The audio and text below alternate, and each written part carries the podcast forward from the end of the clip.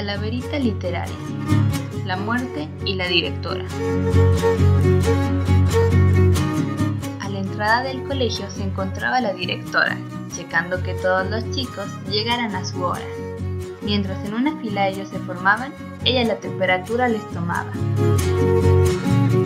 Llegaron todos a su salón, saludando con emoción. Cada quien en su lugar se sentó, intentando poner atención.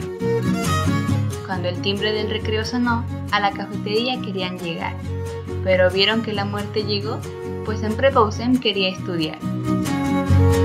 Los alumnos boquiabiertos se quedaron, pues la directora y la muerte se abrazaron. Grandes amigas parecían, pues al verse sonreían. Algo entre manos se traían y al panteón se dirigían. Los alumnos no se salvaron, pues a todos ellos se los llevaron.